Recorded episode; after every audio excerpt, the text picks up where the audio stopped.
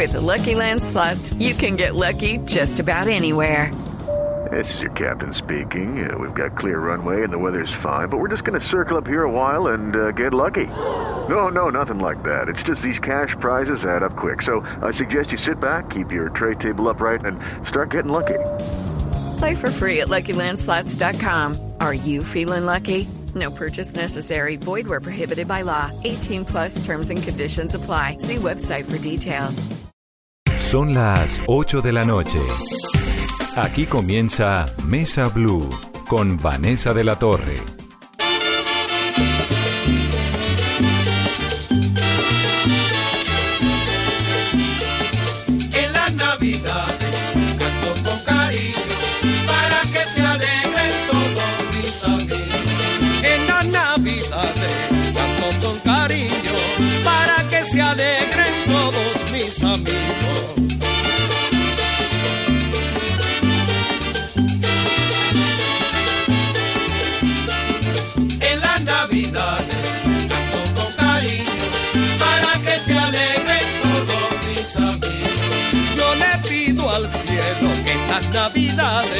Traigan alegrías y prosperidades.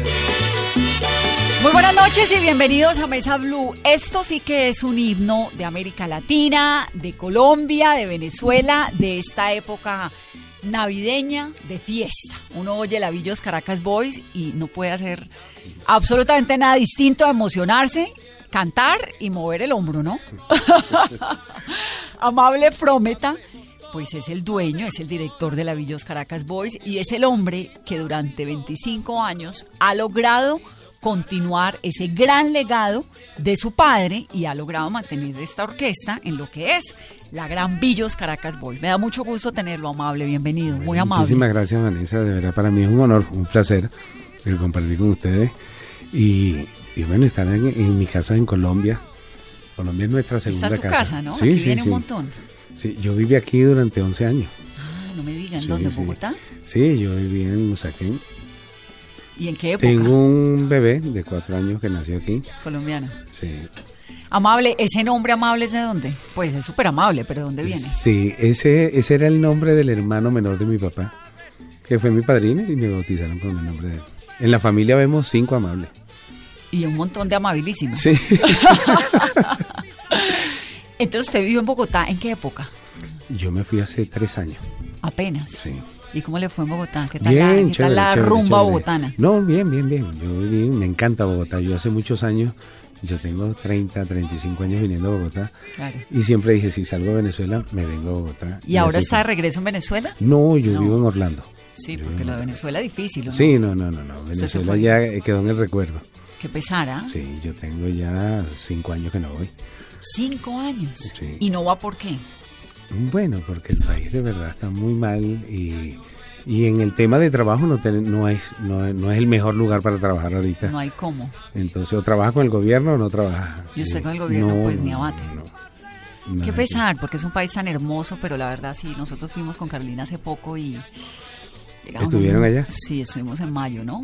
Y llega uno muy golpeado de Venezuela. Sí, sí, sí. Sobre todo después de ese esplendor que, bueno, usted lo conoció con su Claro, papá, ¿no? Claro. Amable, ¿hace cuánto murió su papá? Papá murió hace 32 años. 32 de un infarto. Él tuvo un infarto y luego... Sí, eh, eh, papá estaba celebrando los 50 años de vida artística y su sueño siempre fue dirigir la Sinfónica Simón Bolívar. Hizo todos los arreglos, eso fue un trabajón que se echó.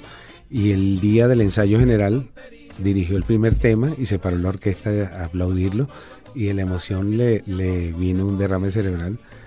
Se desplomó en el teatro Teresa Carreño. Lo llevaron y murió en la clínica cinco días después. Y ahí entonces usted asume, No, yo tenía tiempo ya trabajando con papá. pero trabajando de qué? Eh, yo estaba en ventas, en relaciones públicas, pero no era tan formal. Era una yo cosa más asumo las familiar. riendas realmente después que después de la muerte de él, cinco o seis años después. Villos, la orquesta, cuando papá sale de República Dominicana, a él le decían Villo, porque muy pequeño hablaba y le decían, todo lo, todo, todo, todo lo hablas con un estribillo. Y entonces quedó, mira Villo, y de ahí nace el, el apodo de papá. Papá se llamaba Luis María. Y cuando viene a, va a Venezuela, la banda se llamaba Santo Domingo Jazz Band. Claro, Y porque él- él venía de, de República de Dominicana. República Dominicana. Y lo contrataron para un 31 de diciembre. Y cuando salió de allá, el dictador le dijo, no, tiene que llamarse Ciudad Trujillo Jazz Band. Leonidas Trujillo. Sí. Y una vez llegaron a Venezuela, los dueños del local donde iba le dijeron, no, aquí no puedes poner nombre a Trujillo. ¿no?". Entonces, él le llamó la atención, los dueños, decían, papá pasó una semana metido en unas bodegas de un barco carbonero y lo único que comían era naranja. ¿Y por qué en un barco carbonero? Porque en esa época no había orquesta, no tenía fama, no tenía nada, o sea, simplemente buscaron la forma de llegar a Venezuela. Y, ¿Y por qué quería salir de República Dominicana a Venezuela? papá siempre fue, no, él no, no fue, a papá estudiaba medicina.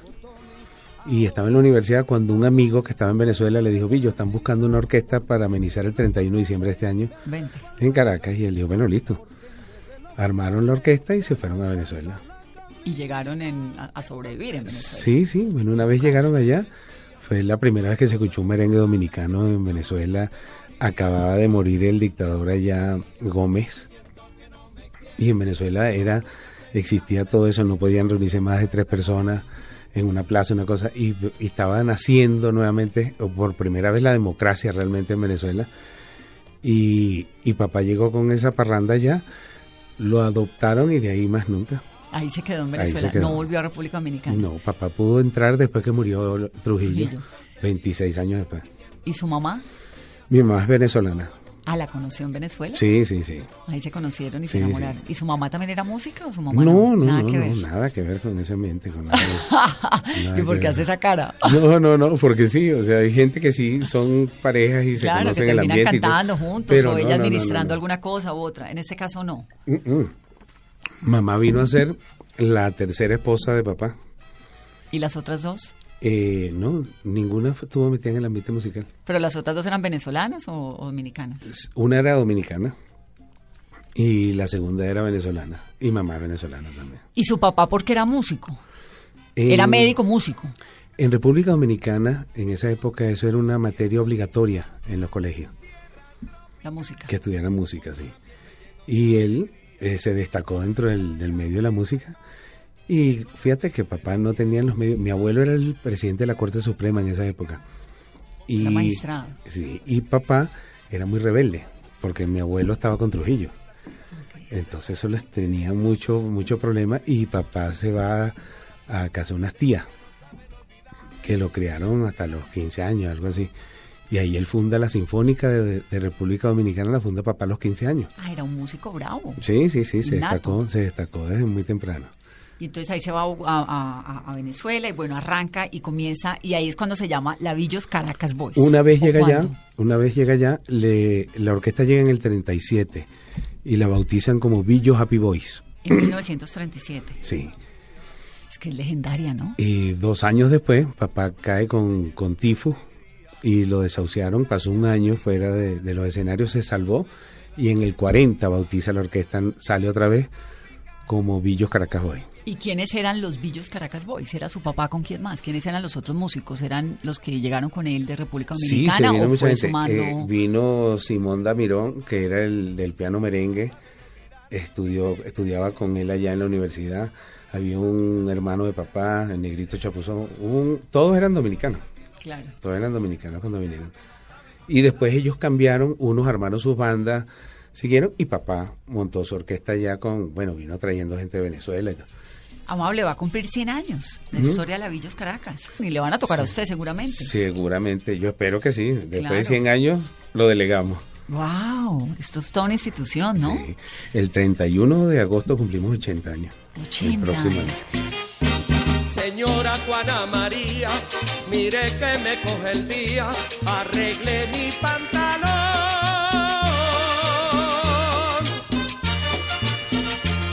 Mire que quiero llegar para poder festejar el cumpleaños de la Virgen de mi pueblo tropical.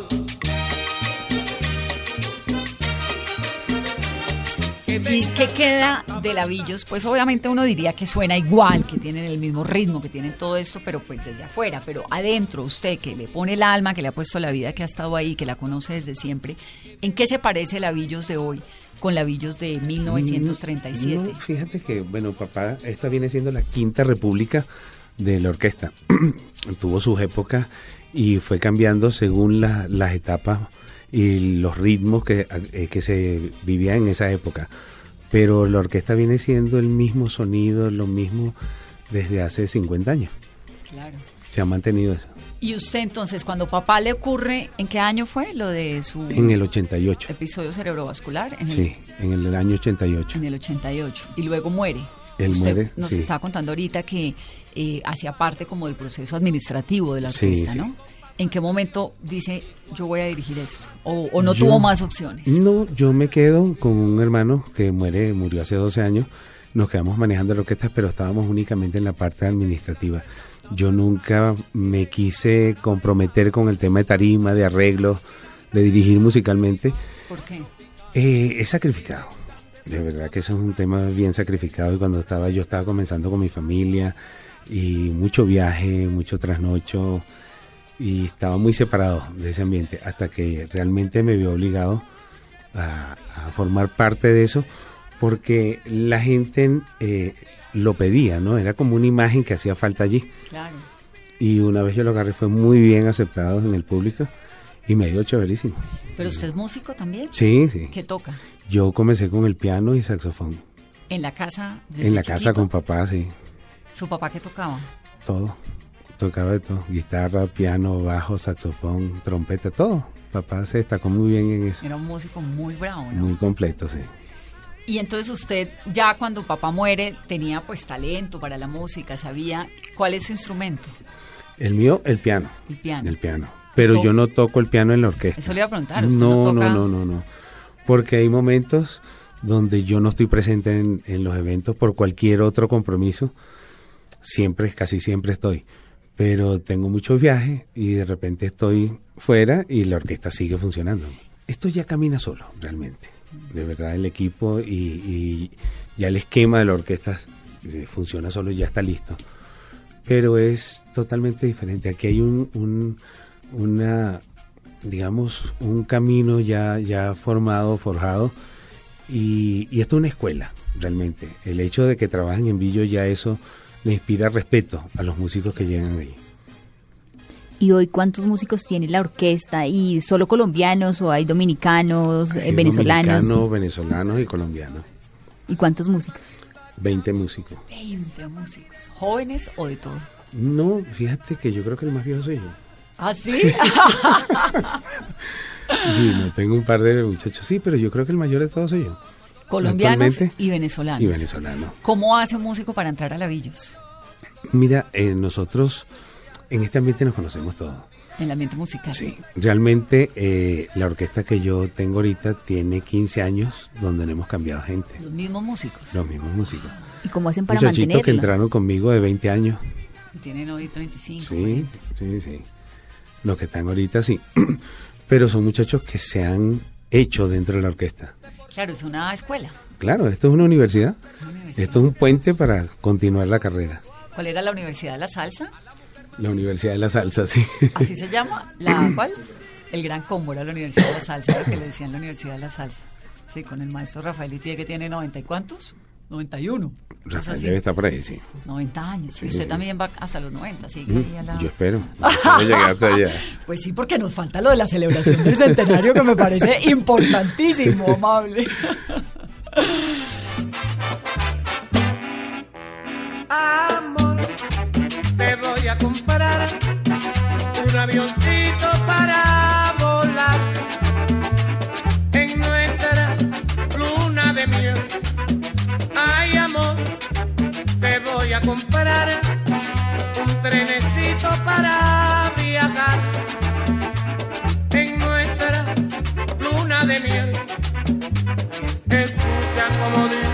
caminar nos llama el chipi chipi para gozar.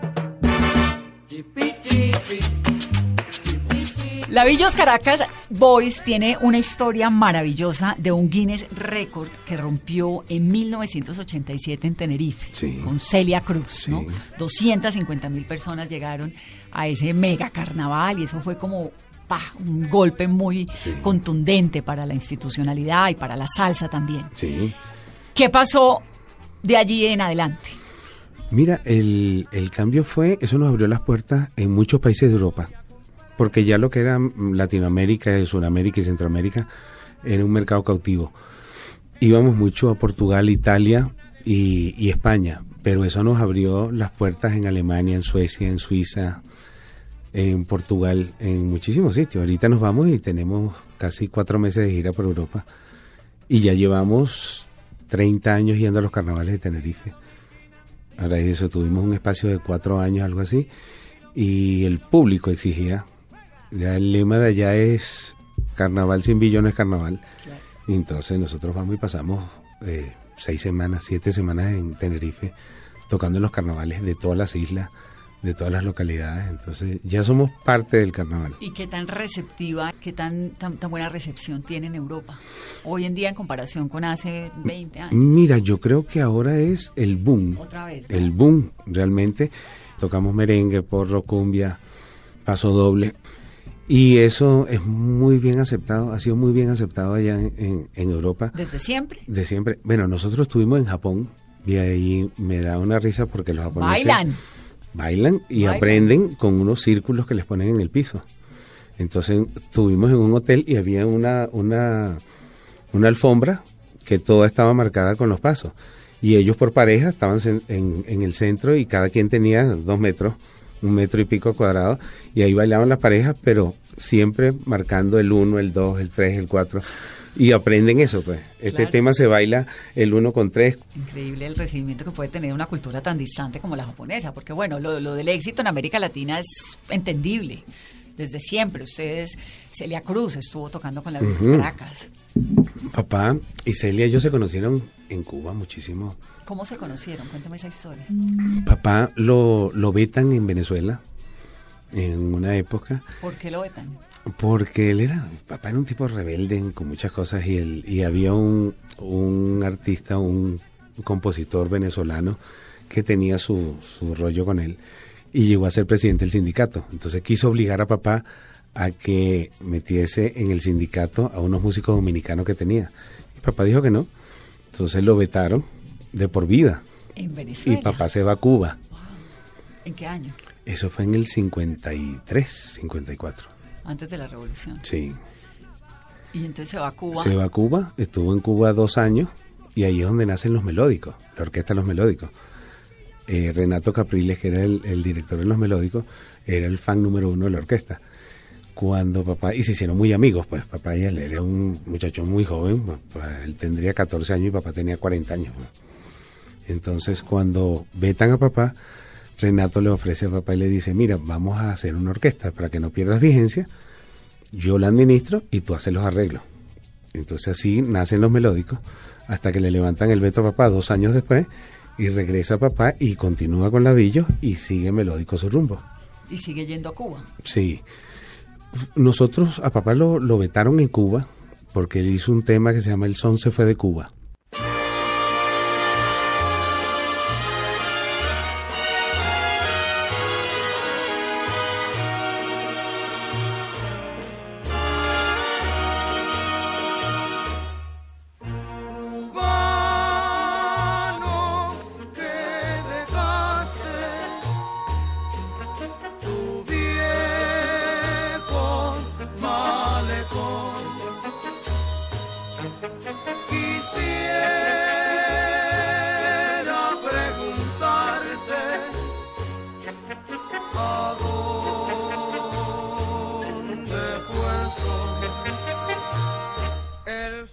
Que papá era muy amigo de Fidel cuando estaban en, en la revolución.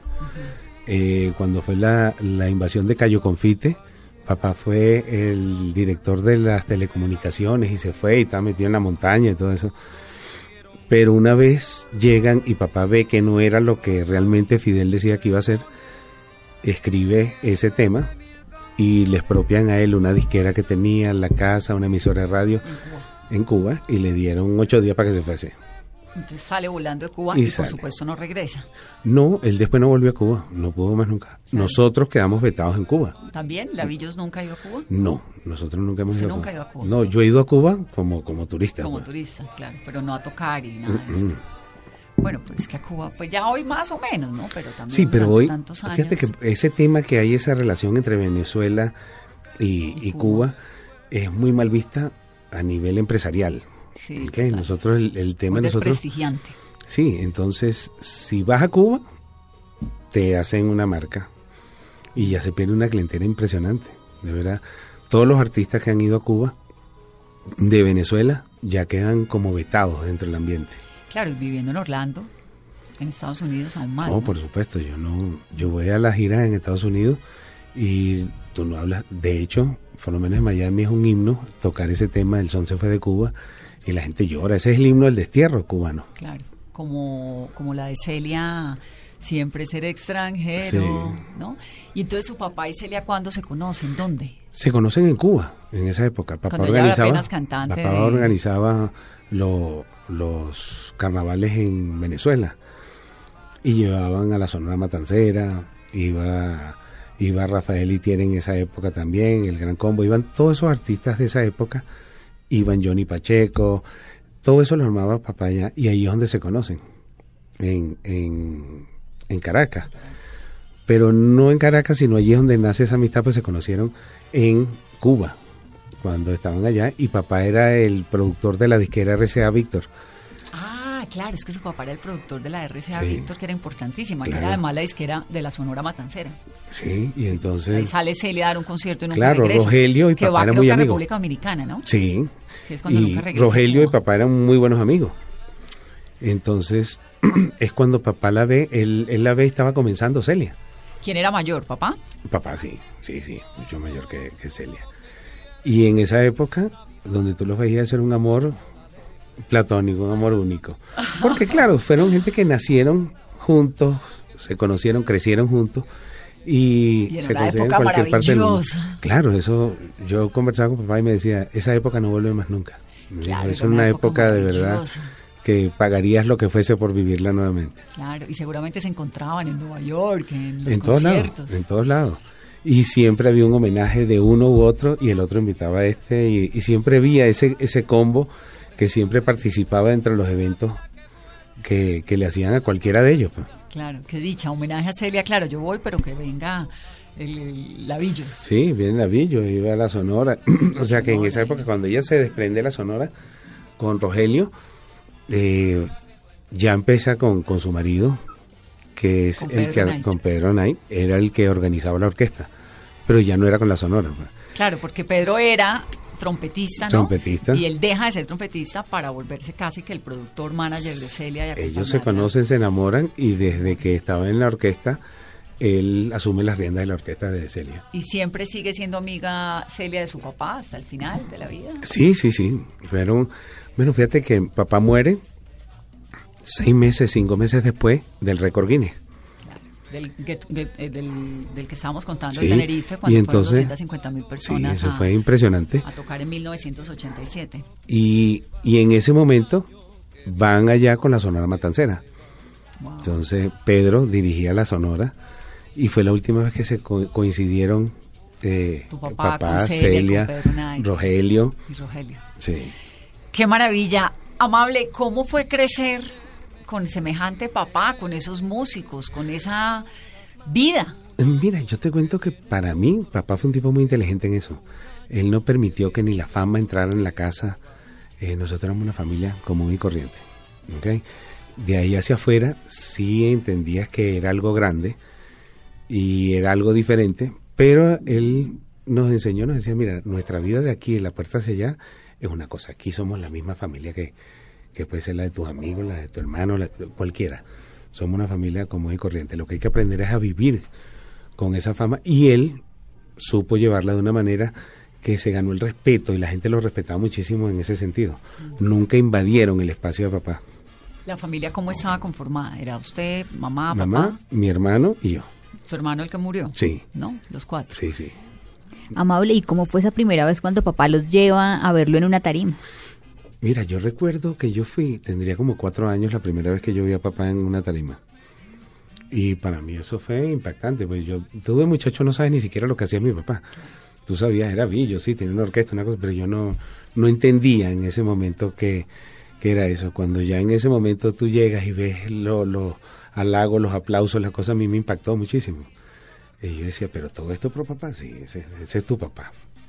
Y después de esa y después de esa presentación, ¿qué le preguntó a papá?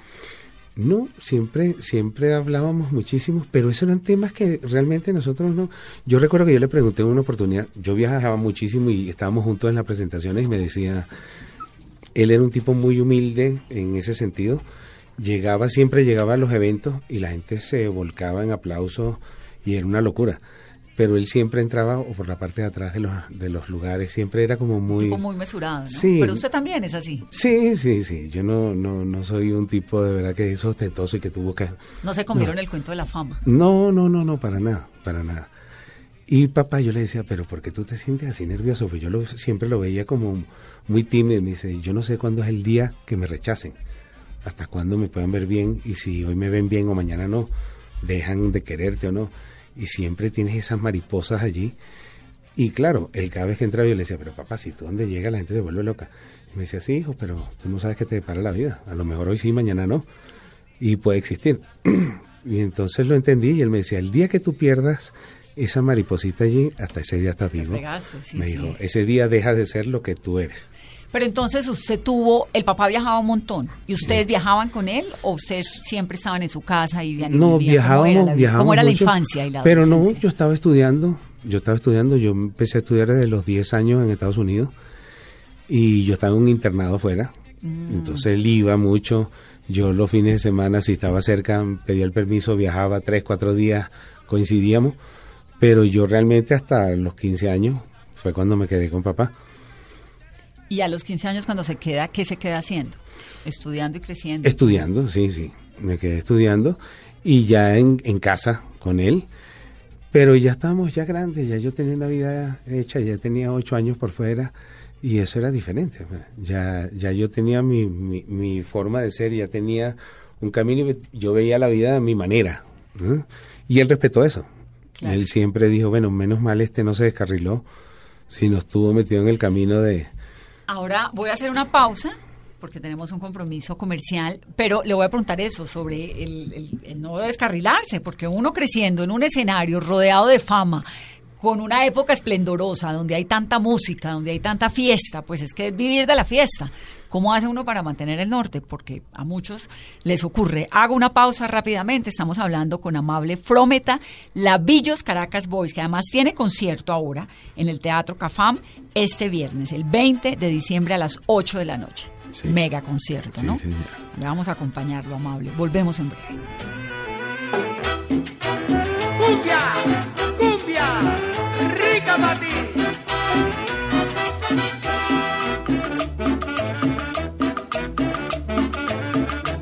Cumbia caletera, música del mar, nacida en las olas que vienen y van.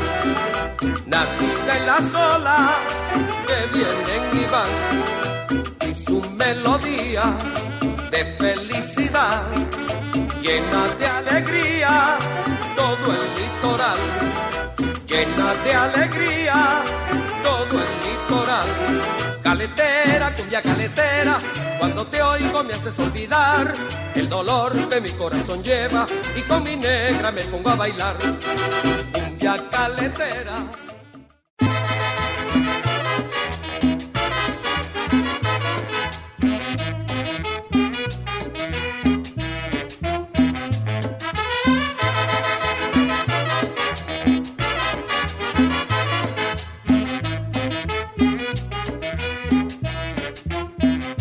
La brisa tropical, a orilla de la mar, le da un rico sabor a tu boquita. La impregna de la sal, le da sabor sensual, invita a saborear tu boquita. Yo quiero disfrutar el más dulce placer, besando sin cesar tu boquita. Debajo del palmar, al sol de tu mirar, permíteme soñar en tu boquita. Continuamos en Mesa Blue, estamos musicales hoy, hablando con Amable Frometa y el Lavillos Caracas Boys, qué delicia, a mí me, realmente me, me- sabe que me fascina la música tropical y me conmueve un montón Pues porque es que es una orquesta muy fuerte. Muy Bueno, aquí, aquí. tradicional, de en- años. En Colombia todo el mundo, como dicen, no hay un hogar que no tenga un disco de Billo en diciembre, que no, no se escuche hay, Billo. Que no- no que hay la Villos es media casa- Navidad en Colombia y en Latinoamérica. Sí, desde ya Sí. llega el, como hacia el 15 de noviembre empezamos. Estábamos hablando, Maule, hace unos momentos sobre esto de crecer uno, ¿no? En medio de una tarima, de tantas luces, de tanto show, de Celia, de la música, el gran combo, todo esto. ¿Cómo mantiene uno la educación de los hijos para que tengan los pies en la tierra, que no se le olvide a uno que es que por dónde es que es la cosa? Mira, yo creo que, que eso lo aprendimos porque papá nunca se dejó llevar por la fama. Nunca permitió que eso lo engrandeciera o, o pensase o se sintiese diferente a los demás. Papá era un tipo muy humilde, muy centrado, de verdad.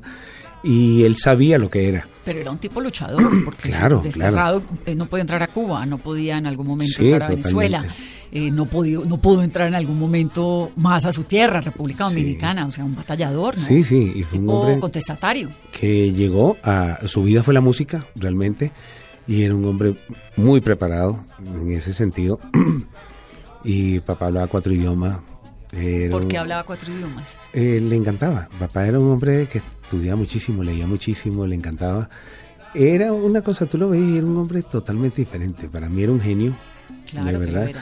dentro de eso pero la vida de nosotros era la vida familiar Eh, nunca entró vuelvo y te repito la fama a mi casa ¿Y la Ok. mamá cómo hacía para mantener esas distancias y el marido viajando y eso? No, él sí viajó siempre con mi mamá. Él, papá después de todo eso, él conoció a mi mamá, tenía 14 años. Mamá cuando papá tenía un programa de radio que se llamaba Gozar Muchachos y mamá era una fan que iba todos los días a verlo allí. A los 20 años comienzan a salir y desde los 20 años hasta los... Papá murió, él le llevaba 17 años a mamá, hasta los 56 años que tenía mamá. Tuvieron Ah, o sea, 30, estuvieron casi 40 años casi juntos. 40 años juntos. Y sí. ella era una fan, Sí, sí. venezolana, admiradora y, y viajaba Sí. juntos y todos los niños en el internado. Papá no viajaba, papá no mamá. viajaba sin ella. Mi hermano era mucho mayor que yo, él se quedaba en la casa y yo me voy a, a estudiar porque una vez estábamos allí, mamá decía, yo no voy a dejar este solo, Eh, ahí sí se puede descarrilar, se vuelven locos aquí con un chofer, con la gente, con servidumbre y decían, no, no, no, no, esto no es la vida, ni que viniese una tía a cuidarme ni nada de eso. Entonces a mí me preguntaron si quería estudiar afuera y le dije, sí, sí, yo me voy Perfecto. Y para la mamá hubo canción, ¿no? Cuando estemos viejos. cuando estemos viejos, sí.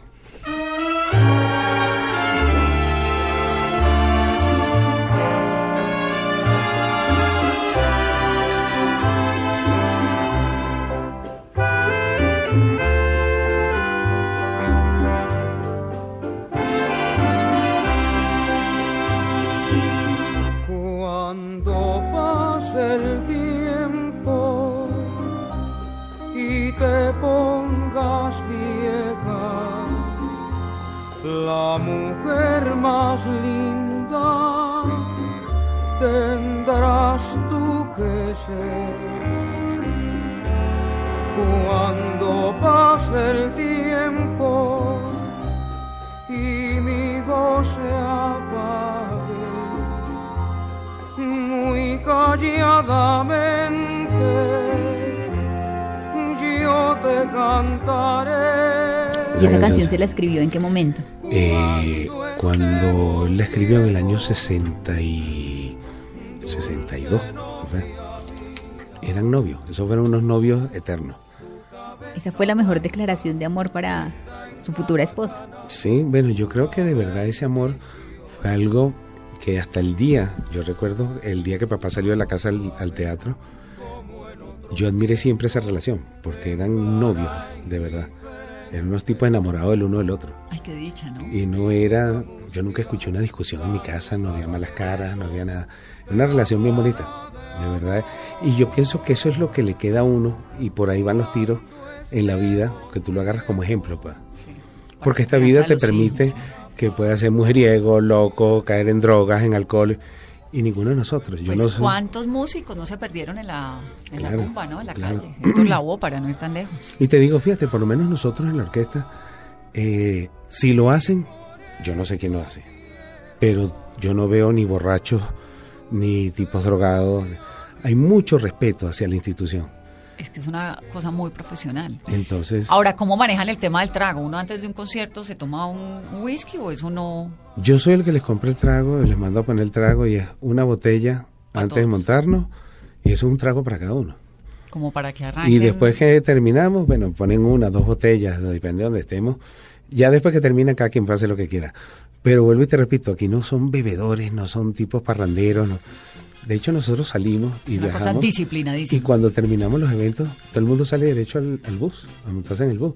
Puede que un día en, en las Canarias hay muchas invitaciones, mucho, mucho, mucha comida, mucho fiesta, muchas muchas cosas que le dan a la orquesta, que le brindan a la orquesta.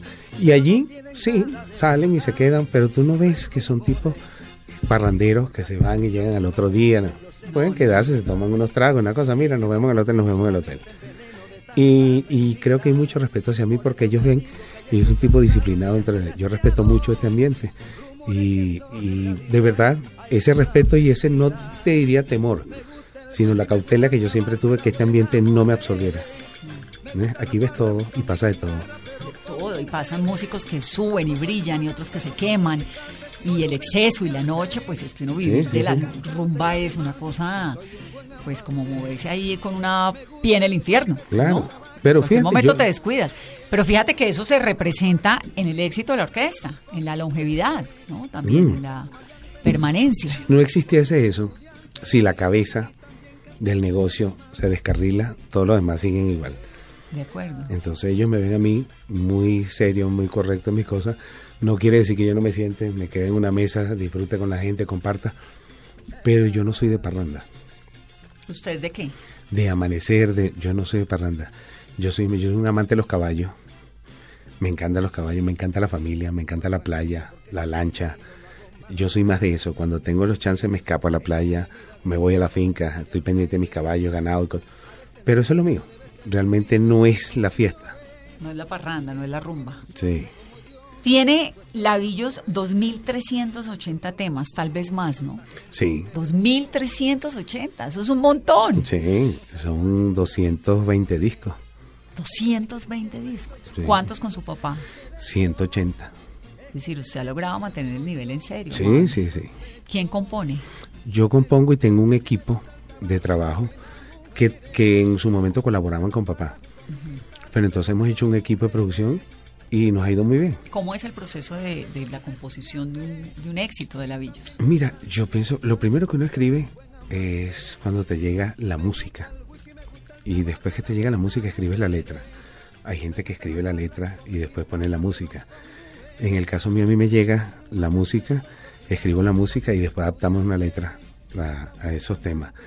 Y lo compartimos entre todos. ¿Es un equipo de cuántas personas? Somos cuatro.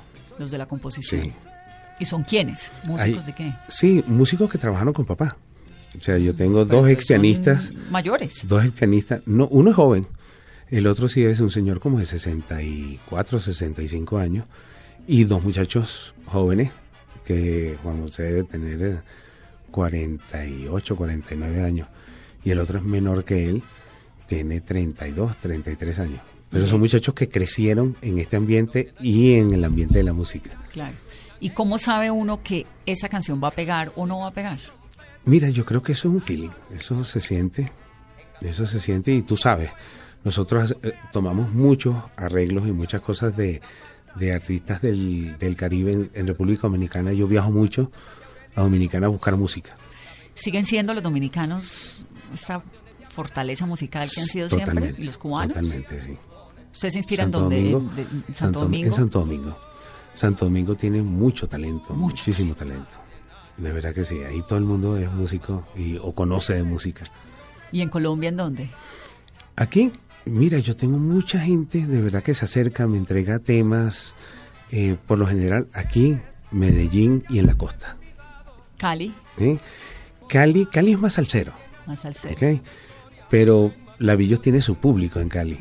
Sí, pues claro. eso Van a es- estar en la feria. Ah, nosotros la tenemos, feria. vamos para 45 años en la feria. Sí, yo los conocí en la Feria Cali. Ah, sí. Pues desde chiquitica, eso era siempre Lavillos presente. Te iba a tu parranda allá en Cali. ¿Cómo hacen, maestro, para, para seguir eh, componiendo y para seguir siendo duraderos con todo este boom tan efímero de la música, ¿no? Porque los géneros ahora, las letras no necesariamente son tan llenas de calidad, tan inspiradoras, ¿no? Es como Mira, yo creo que todo el se ha ambiente- vuelto como en un mundo tan efímero. ¿no? El, el- el ambiente cambió muchísimo. Hoy por hoy, esos grandes artistas, digámoslo de esa manera,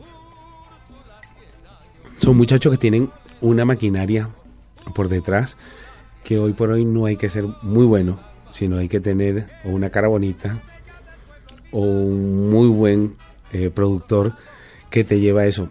Tú escuchas, hay gente que yo lo escucho y yo decía, ¿cómo pensé que un tipo tan desafinado esté pegado como están pegados? O sea, son cosas que tú le dices. lo mismo. "Ah, claro, o sea, tú los ves y yo digo, bueno, tiene que haber algo muy grande detrás de esta Sí, gente. porque es que uno creció oyendo a Rocío Jurado. Sí. sí. Y entonces. ¿No? es A. Celia. Sí, sí, sí. Entonces tú ves, antes había calidad, de verdad, y unas letras bonitas. Pero la Villos ha pasado durante tantas cosas. Yo recuerdo, papá me decía, cuando nació, cuando llegó en la época, que la primera vez que yo vi la minifalda, llegamos y estábamos en una fiesta en Club Los Cortijos y era como el boom de la cosa. Y recuerdo, le digo, oye papá, mira, y esto, la minifalda, esto es un boom. Me dice, hijo, esta es la tercera vez que yo veo que va y viene la minifalda y vuelve. Y cada vez es un boom. Y pasan 20 años, dentro de 20 años vuelve otra vez como algo nuevo.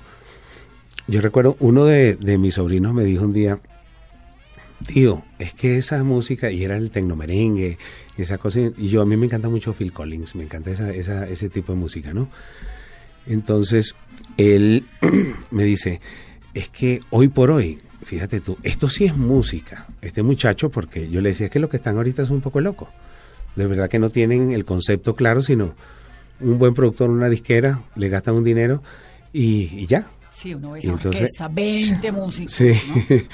y él escuchó eh, los temas de Luis Miguel y me dice, este es el único de verdad que yo he escuchado que de verdad, mira lo que escribió ese muchacho. Y le digo, no, amigo, eso lo escribió Manzanero hace 40 años atrás.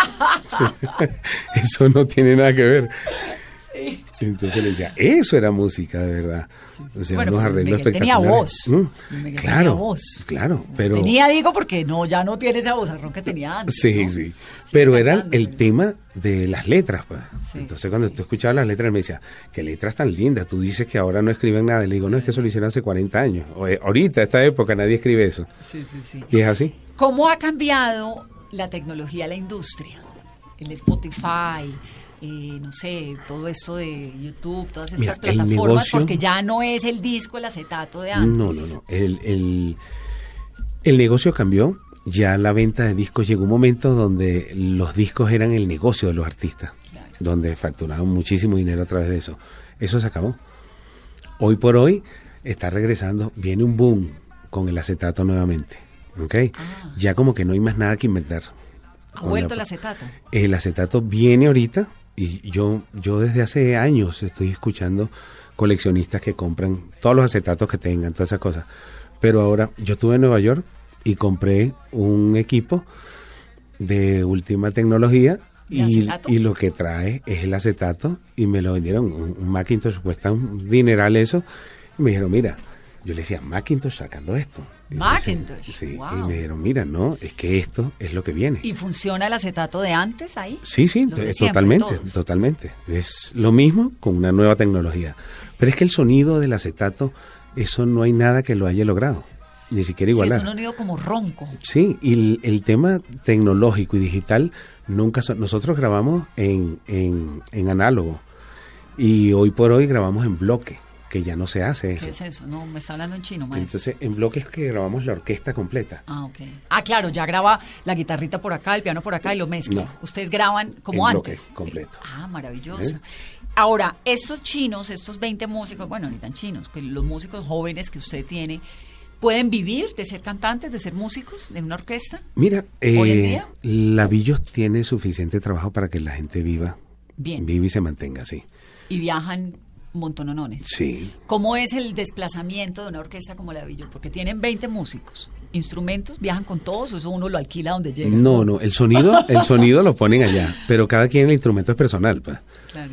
Antes uno viajaba con todo y eso eran miles de kilos de exceso de equipaje Es que y se pagaba una fortuna. ¿Cómo, no, cómo no. es la logística de, No, de transportar no. uno una orquesta? No, no, ya no, ya no. Ya ahora viaja el personal y cada quien con su instrumento. Toda la parte técnica se pone en el lugar donde tú vas a presentarte. Pero el que toca su saxofón lo lleva. Sí, sí, cada quien lleva su instrumento, el que toca saxofón, trompeta, eh, el trombón, el pianista siempre lleva su piano, las congas, todo eso. Eh, el sonido como tal es lo que se pone fuera, pero el instrumento es personal. Debe ser muy emocionante esto de irse uno de gira, ¿no? Ahora que me contabas lo de los países europeos, esos que unos buses y unos trailers. Se y- viaja, se viaja mucho, eh, porque cuando haces esa gira, por lo general tocas en un país un día y al otro día sales en la tarde y viajas a otro sitio. Entonces, por lo general viajamos en avión. Cuando estamos en un sitio, sí nos transportamos en los buses allí, pero realmente esto es una fiesta. Ha cambiado. Tú ves el tema de nosotros como, como, como músicos, esto es una familia. Mm. Entonces, yo aquí tú no ves pleitos, no ves peleas, no. De verdad que yo no, no te podría decir que yo tengo gente que me crea sindicatos que no, no, aquí son todos como muy amigos. Ay, como toca, es que toca la vida así, porque pues la vida es suficientemente dura como para que uno Claro, no y es cortica. Y es cortica, de acuerdo, tengo la misma política. ¿Y cómo manejan los temas personales? Porque supongo que la gente tiene hijos, esposas, ¿no? Familia. El que entra en este ambiente y quien se casa con un músico ya sabe a qué atenerse. ¿ok? Muchas, muchos matrimonios fracasan por ese tema, por el tema de, de que las esposas o la familia no, no entienden, no comprenden y no llegan a asumir, bueno, mi papá no está aquí, esos son los hijos que se descarrilan, que son los loquitos, que- porque no hay una figura mm, paternal. En el caso mío yo viajo mucho cuando estoy fuera, voy a mi casa, paso tres, cuatro días y me vuelvo a ir. Cuando puedo me llevo mi esposa, los muchachos. Ahorita ¿Los se muchachos tienen cuántos años? Yo tengo, el mayor mío tiene 20 años, una hembra de 18, otro de 17 y tengo el, el rolito, tiene 4 años. El rolito, 20, 18, 17 y 4. ¿Y qué hacen? ¿Algún músico? Todos son músicos. ¿Todos son músicos? Todos son músicos. ¿Hasta el rolito? El rolito ¿El ahorita rolito anda- toca qué? Sí, sí, ahora anda con una batería como un loco y con un piano allá en la casa. Maestro, ¿y los, los otros 20, 18 y 17, la niña, qué hacen? Ella canta y es una baterista excelente, excelente. Ella muy pequeña, eh, Franco Evita quería, y le decía, me dice, esta muchacha va a trabajar conmigo. Le dije, no, después que se gradúe, que tenga una carrera, que tenga una vida, ella puede hacer lo que quiera. Hasta que no esté graduada y no tenga un, un camino hecho, yo no le permito. Ellos lo hacen. Se ganaron un, un festival de nuevas bandas. Usted está montando Subillos Caracas En Miami. Boys and Girls. Sí. bueno, esa es la como más centrada. Esa es la líder de los hijos míos, ¿no? La que Subillos lleva. Caracas Girl. Sí, sí, la que lleva. Pero ellos eh, están claros, ellos ven el, el trabajo mío y me dicen, papá, yo te admiro de verdad por todo lo que, el sacrificio. Y me dicen, es que tú no tienes vida. Tú vives montado un avión, si estás lejos, vienes, nos ves aquí, pasas tres días, te vuelves a ir. Y entonces, pero ella es parte de mi vida. Yo, yo crecí, nací en ese ambiente. Claro. Para mí no es diferente, en cambio para ellos no. Ellos lo están viendo y me dicen, pero qué fuerte es. O sea, cuando yo me los llevo de gira, eh, llega un momento y me dice, ay no papá, yo no voy para el baile, yo no voy, yo me quedo aquí. O sea, nos vamos a Estados. Unidos y cuando damos vuelta, llegan a Orlando, ay papá, nos podemos quedar aquí. Que digo, sí, quédense aquí, ¿cuál es el problema? ¿Y que estudian? Entonces el plan es que estudian y que luego, si quieren, sean músicos. Claro, sí, sí, ese- ellos deciden, pero que tengan una carrera primero. ¿Qué estudian? Dos son De 20. comunicadores sociales, están estudiando Ah, comunicación social. Sí. Y el, el de 17 está estudiando economía, acaba de entrar en economía en la universidad. ¿Y uno para ser músico no tiene que arrancar desde muy chiquito? Sí, pero fíjate que hay músicos, el, el músico, lo que llamamos de guataca, de oído, hay músicos que nacen y no saben leer una nota musical, pero tienen el oído y pueden componer y sacar una canción con un piano, con una guitarra, y buscan a alguien que le haga. El caso de Ilan Chester, por decirte algo del venezolano, Ilan no es músico. Ilan graba con el, con el teclado y tiene a Vinicio Ludovic, que es el que hace los arreglos. ¿Ok? Entonces se, se, se fusionan ellos dos allí y así existe mucho. ¿Ok? El tema, por lo menos en la orquesta, hay que ser músico, porque aquí hay mucho papel. Partitura. Sí, claro. mucha partitura. Sí, porque es una orquesta de 2.380 Claro, canciones. no, pues no, tienen no. que ponerle una partitura para que lea, ¿no? Claro, no, no, no. Y, y el hecho es que eh, las partituras de papá no son fáciles. Claro. Wow, Entonces hay que ser muy buen músico a primera vista. Todavía tiene las partituras de Sí. su padre, además. Sí, sí, yo trabajo con los originales. Claro.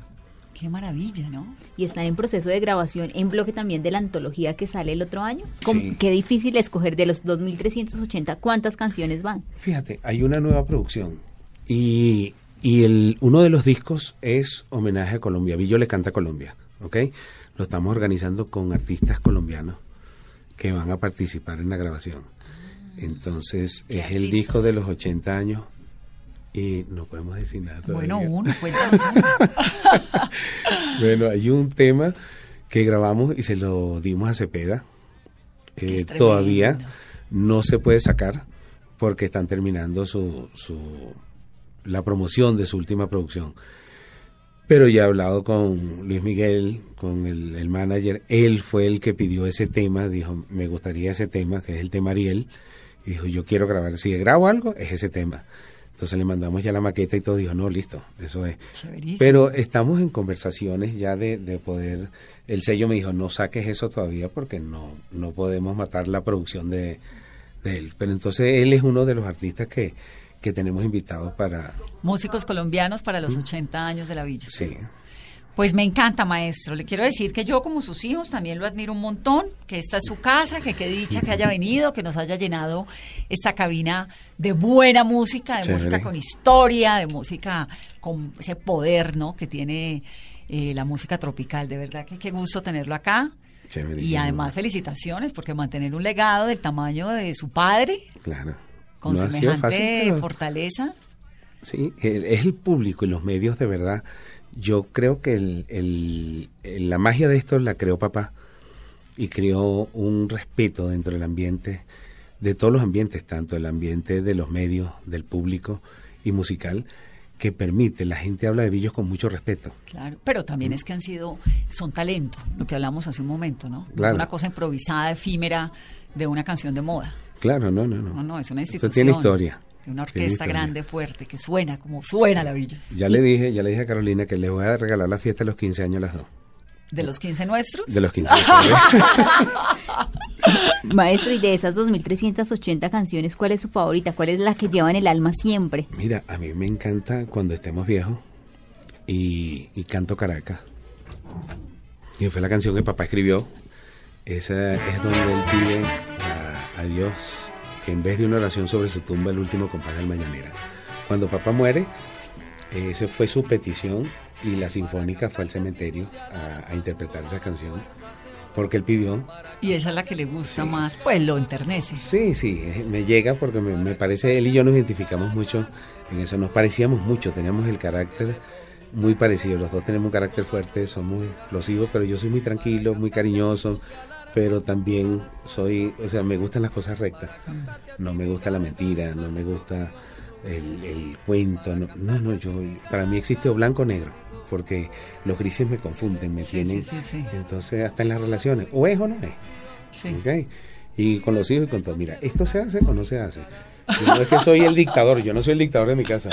Pero ellos saben cómo se maneja, ellos saben cómo se manejan las cosas. Es que le va a uno realmente. mejor en la vida, ¿sabes? ¿Mm? Más claro. Mira, Yo soy igualita, yo, esto me gusta, esto no. Y lo que no me gusta lo voy diciendo sin Sí, problema. total, porque no, no, es que esto no es así y esto sí. Y le va a uno mejor, me parece. Totalmente, tú Sobre todo en un mundo en este en el que todo el mundo está enredando y le echan a uno cuentos y la Sí. gente no sabe decir que no. No, entonces hay una, no, no quiero, no me interesa, muchas gracias. ¡Ah! ¿Cómo así? No, pues no. no, Claro. es como más claro todo. uno cae hasta pesado y odioso muchas veces. De acuerdo. Porque te ven la carita, la sonrisita y la cosa, pero a mí, me- mira, no, no me gusta y no voy a esto y no hago esto y lo mío es esto. Si te gusta, bien, si no, no. Entonces, pero uno como que se quita ese peso de encima. Porque qué difícil es que tú dices, coño, pero lo voy a hacer, pero yo no quiero hacerlo. No, para mí no existe eso.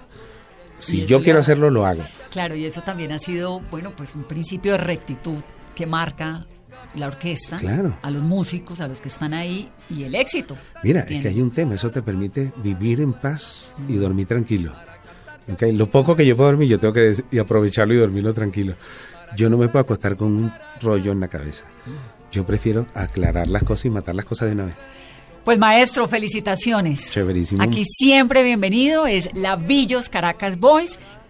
que tiene pues todos estos himnos de diciembre. Lo único que nos queda es ya desearles una muy feliz Navidad y recordarles Teatro Cafam el viernes, es el este viernes que viene, 20 de diciembre, a partir de las 8 de la noche, hay boletas desde 70 mil pesos, hay un concierto. Lo bueno ahí es que uno se puede parar, se puede sentar, puede bailar, vuelve y se sienta, ¿no?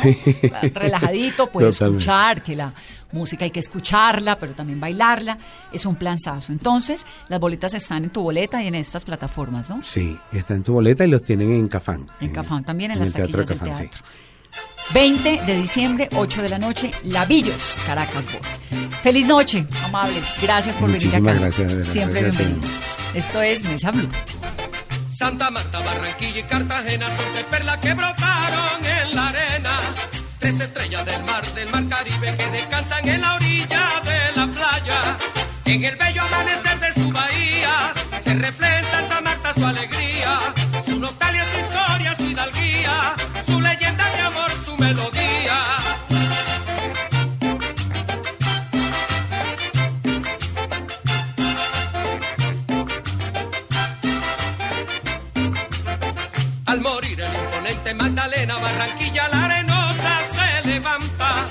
Alegría en carnaval, su ambiente llena armonía de color, su pueblo encanta. Consentida, orgullosa y venerada, Cartagena la heroica está dormida. Paraíso de piratas acosada, hoy descansa feliz tierra querida.